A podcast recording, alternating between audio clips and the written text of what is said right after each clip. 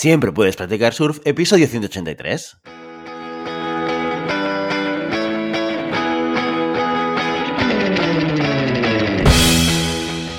Bienvenido y bienvenida a Siempre puedes practicar surf, el podcast diario sobre recursos humanos. Este podcast está pensado para profesionales de recursos humanos, gerentes o jefes de equipo y podrás encontrar técnicas, consejos, ideas, conceptos y noticias sobre la gestión de personas. Eso sí, con un enfoque práctico y aplicable. Hoy episodio 183 del martes 8 de marzo del 2022, programa que vamos a dedicar como cada martes a las noticias de la semana. Pero antes dejadme que os recuerde que podéis encontrar más contenido en nuestro blog e información sobre nuestros servicios en nuestra web, en globalhumancon.com. Desde allí os podréis apuntar a nuestra newsletter para no perderos nuestros webinars, streamings y todo el contenido de actividades que organizamos desde la consultoría Global Human Consultants. Como cada martes, hoy dedicamos el programa a la actualidad. Recopilamos las noticias más relevantes de los últimos días para que tengáis la oportunidad a través de este podcast de estar al día de lo que pasa en el sector de la gestión de personas. Empezamos. Veamos qué nuevas nos ha traído el sector de los recursos humanos durante la primera semana del mes de marzo. Nuestra primera noticia la encontramos en RRHH Digital y su titular dice lo siguiente. Mujeres versus hombres, ¿qué priorizan los españoles en el entorno de trabajo. Recientemente fue el Día Europeo de la Igualdad Salarial y en nuestro blog compartimos un artículo que publicamos el año pasado sobre este tema. Según los últimos datos publicados por el INE, las mujeres reciben de media casi 5.000 euros menos que los hombres. Pero más allá del salario, existen otras diferencias y estas diferencias también tienen que ver con el género. Eso es lo que se preguntó COBI, empresa especializada en el bienestar de los empleados, y para hallar las respuestas preguntó a más de 1.600 empleados de diferentes sectores sobre diferencias entre roles, horarios o preferencias, todo relacionado con el ámbito laboral. Las respuestas se compilaron y se han compartido en su último informe, Tendencias en beneficios para empleados. Los resultados muestran que efectivamente hay segregación de opiniones y que hombres y mujeres no buscan lo mismo a la hora de sentirse cómodos en sus trabajos. Las mujeres prefieren en orden de prioridades conciliación laboral, seguido de una buena cultura empresarial, un plan de carrera y por último una compensación flexible. Los hombres sitúan en primer lugar la cultura, por encima de la conciliación, pero coinciden en el resto de factores. El estudio también refleja diferencias en cuanto a cargos de responsabilidad. El 45% de todos los encuestados cree que en su empresa hay desigualdad de género en referencia a los puestos directivos. Concretamente, uno de cada tres empleados cree que a la hora de contratar altos mandos, las empresas los prefieren a ellos antes que a ellas. A este respecto, Nacho Travesí, CSO y cofundador de COBI, explica que las empresas deben apostar por modelos que favorezcan la igualdad y las posibilidades de crecimiento para todos los empleados. Y esto es algo que puede conseguirse mediante políticas de recursos humanos que pongan el foco en el empleado y entiendan sus necesidades. El tener facilidades para cuadrar horarios, poder teletrabajar cuando se necesite, contar con un seguro médico o tener oportunidades de formarte dentro de la empresa, por ejemplo, son aspectos cada vez más valorados por las plantillas, tanto para ellas como para ellos.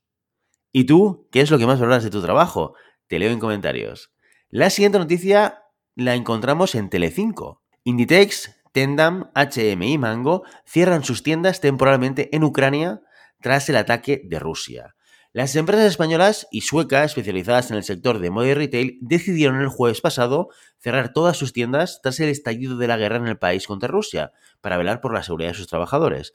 Inditex ha señalado que la seguridad de los integrantes y de nuestras plantillas y de sus familias es nuestra prioridad y vamos a ir tomando las decisiones adecuadas a los acontecimientos en Ucrania atendiendo a la situación y con el objetivo de velar por la salud y la seguridad de nuestros equipos y clientes. Por su parte, la nórdica HM ha dejado claro que la salud y la seguridad de nuestros clientes y empleados es nuestra máxima prioridad. Hoy, todas las tiendas de HM en Ucrania están cerradas. Del mismo modo, Mango y HM han cerrado todas sus tiendas en Rusia y meten presión a Inditex para que haga lo mismo, en un acto de protesta en contra de la invasión rusa y para desestabilizar más su mercado.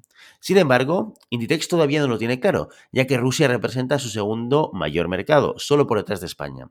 Tendam, propietaria de Woman's Secret y Springfield, tampoco ha cerrado ninguna de sus tiendas en ese país. Continuando con el mismo tema, pero esta vez en rhpress.com, tenemos el siguiente titular. La Organización Internacional del Trabajo condena la agresión de Rusia a Ucrania. Guy Ryder, director general de la Organización Internacional del Trabajo, ha condenado el ataque no provocado e injustificado de Rusia contra Ucrania y lo culpa de desconocimiento del derecho internacional y la pérdida continua de vidas humanas y el inmenso sufrimiento de este ataque está infligiendo al pueblo ucraniano. Esto es uno de los capítulos más sombríos en la historia centenaria de la Organización Internacional del Trabajo y un acto brutal de repudio de la misión de nuestra organización de promover la paz a través de la justicia social. Los responsables de esta agresión saben perfectamente que unas de sus primeras víctimas serán los trabajadores y que tendrá efectos devastadores y masivos sobre los empleos, las empresas y los medios de vida por muchos años, ha destacado Reader. La OIT tiene el deber de mostrar su solidaridad con el gobierno, los trabajadores y los empleadores de Ucrania y de sumarse al resto del sistema de las Naciones Unidas para proporcionarles toda la asistencia posible. Los horrendos sucesos que se desarrollan en Ucrania inspiran repulsa e indignación y por ello que debemos actuar con determinación y con medidas prácticas para ponerles fin, la agresión y la violación de los derechos humanos no deben servir para alcanzar los objetivos y no deben prevalecer. Tenemos la responsabilidad de honrar nuestras obligaciones con el pueblo de Ucrania, ha concluido Reader. Cambiamos de tercio para poner un poco de alegría a las noticias y lo hacemos con equipos y talento. Con el cine titular dice Reforma laboral y contratación indefinida, primeros resultados positivos. InfoJobs ha analizado los datos proporcionados por el SEPE del mes de febrero y estas son las principales conclusiones. Más de 37.000 nuevos empleos y casi 20 millones de personas afiliadas, lo que supone un aumento del empleo del 19% con respecto al mismo periodo del año anterior. Los datos también muestran que la evolución del empleo a partir de mayo ha ido increciendo, incluso durante los dos primeros meses del 2022, en contraposición a la habitual cuesta de enero. Pero no solo la empleabilidad sube. La otra buena noticia es que el paro baja y al cierre de febrero había un 22% menos de inscritos en el SEPE en comparación con el año anterior. Según el Ministerio de Trabajo y Economía Social, es la mayor bajada interanual de la serie histórica. El impacto de la nueva reforma laboral también se ha visto reflejado en enero y en febrero. El 22% de los contratos firmados durante el último mes han sido indefinidos, casi un 140% más que en febrero del 2021. Tal y como afirma InfoJobs, se está creando más empleo y este es de mejor calidad. Sin embargo, hay que ser prudentes y antes de afirmar el éxito de esta reforma, hay que esperar los efectos a largo plazo, ya que actualmente no está claro si los buenos datos son debidos a la reforma o al fin de la pandemia. Y hablando de la pandemia, las personas en ERTE aún están por encima de los 100.000. La mitad de ellos se encuentran en suspensión parcial y la otra mitad en suspensión completa. Y terminamos en el Observatorio de Recursos Humanos, con este titular. Dice, España entre las sociedades más solidarias y empáticas del mundo. La empresa de postales MyPostcard ha publicado un estudio que revela cuáles son las sociedades más solidarias y empáticas del mundo. Para ello, evaluaron factores comparables basados en datos y estadísticas actuales que les ayudaron a identificar el nivel de atención y ecuanimidad de cada sociedad. Estos datos se clasificaron en tres grandes áreas, filantropía, igualdad y familia. En el caso de la filantropía, los datos tenidos en cuenta son los siguientes. El dinero que cada persona dona de manera individual a familias, tanto nacionales como internacionales, el dinero que cada gobierno destina a prestaciones, ayudas y servicios públicos, y el número de horas de trabajo social y de voluntariado realizado en cada país. Para la igualdad se han tenido en cuenta los siguientes datos. Si se ha estudiado el acceso y la calidad de la educación y la atención médica, así como también si se ha analizado la facilidad de movilidad social de las personas.